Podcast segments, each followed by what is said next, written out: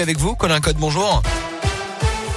Bonjour Alexis, bonjour à tous. À la une ce matin, cette disparition inquiétante à Clermont. Un ado de 17 ans a quitté son domicile dimanche soir. À Clermont, il n'a plus donné signe de vie. Il serait parti vêtu d'un simple pyjama en pleine rue, sans argent ni téléphone. Un appel à témoins a été lancé par la police pour le retrouver. Toutes les informations sont sur radioscoop.com. À retenir ces deux rassemblements ce matin à Clermont, le personnel du collège Gérard Philippe manifeste devant le rectorat à 11h tout à l'heure pour demander l'entrée de l'établissement en REP+. Et puis quatre syndicats de la SNCF appellent aussi au rassemblement dans une heure devant la gare pour s'opposer à la réduction des effectifs et à la dégradation de la sécurité sur le réseau ferroviaire. Après sa visite très mouvementée à Marseille il y a quelques jours, le polémiste d'extrême droite Éric Zemmour devrait annoncer ce midi sa candidature à la prochaine présidentielle. C'est en tout cas ce qu'affirme un de ses communicants hier soir. Il sera également à l'invité du journal de 20h sur TF1.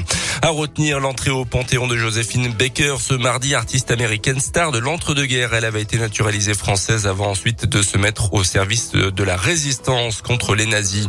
En foot, Lionel Messi, de nouveau sacré meilleur joueur du monde. L'Argentin de 34 ans a reçu son septième ballon d'or hier soir. Il devance le buteur euh, du Bayern Munich, Robert Lewandowski.